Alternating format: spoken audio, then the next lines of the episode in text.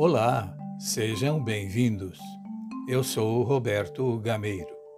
Neste podcast, vou abordar o tema o oportunismo como estratégia. Vamos lá?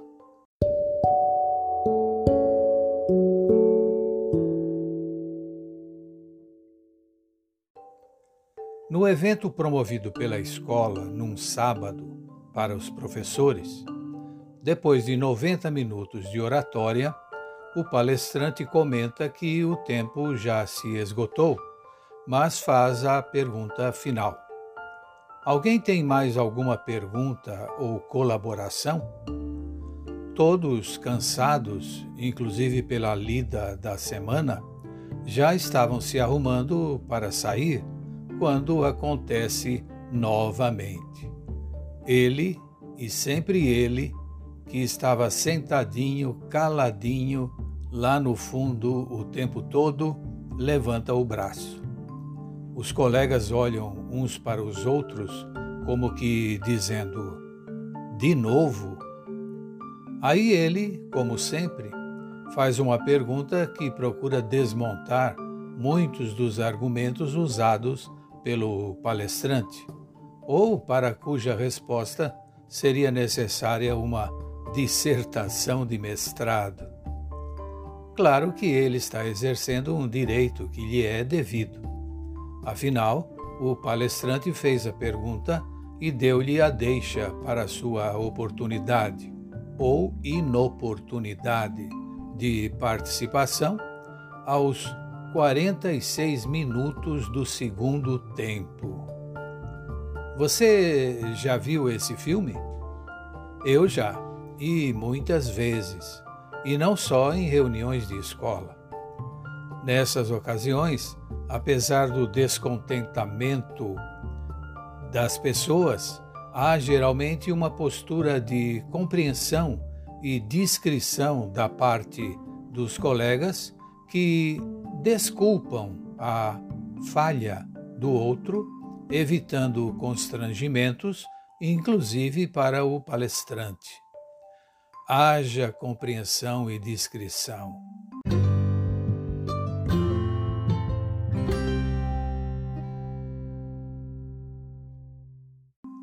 Há também, no ambiente coletivo, os que veem apenas a parte vazia do copo são os eternos pessimistas que ou não concordam ou se omitem em relação aos novos projetos, iniciativas e empreendimentos. Se dão certo, calam-se. Se dão errado, dizem: Eu não disse? Têm poucas vitórias próprias. Suas vitórias constituem-se dos insucessos alheios. Claro também que há que se desconfiar dos que veem apenas a parte cheia do copo. Otimismo demais é perigoso.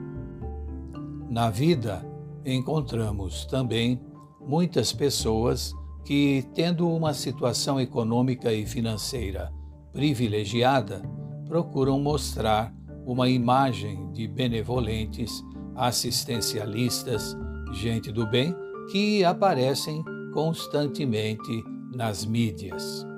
Muitos valorizam o supérfluo, o superficial, o material, o que tem, e não se preocupam com o principal, que é a honestidade, a justiça e a verdade.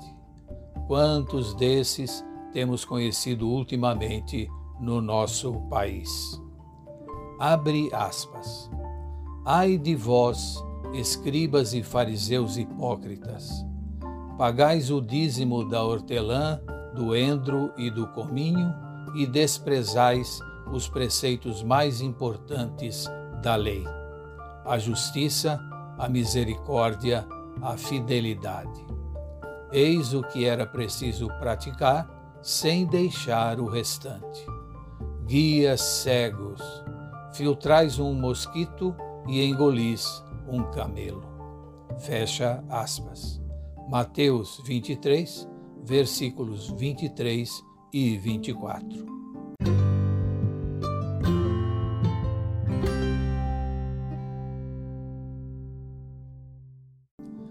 Entretanto, personagens como os aqui retratados não são maioria na nossa sociedade, embora façam muito barulho. Eu mesmo já encontrei alguns deles na minha carreira de diretor de escola particular.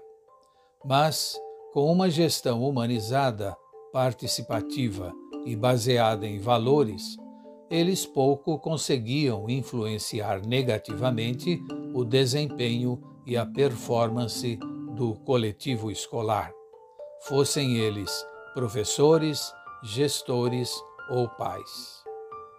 Como é bom saber que no mundo há mais gente do bem do que do mal, mais gente respeitosa e solidária do que não.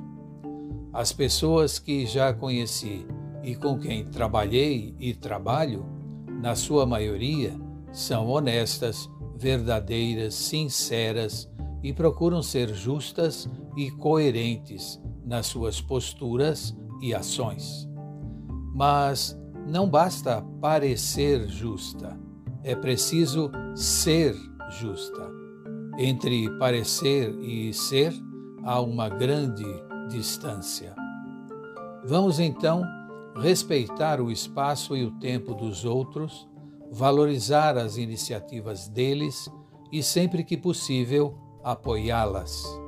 Vamos ser verdadeiros na nossa praxis e, especialmente, ser exemplo para nossa família com doçura e firmeza, mormente na educação e formação dos nossos filhos e alunos.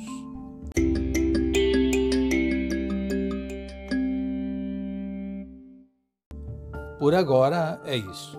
Se você gostou, compartilhe esse podcast com seus familiares e amigos.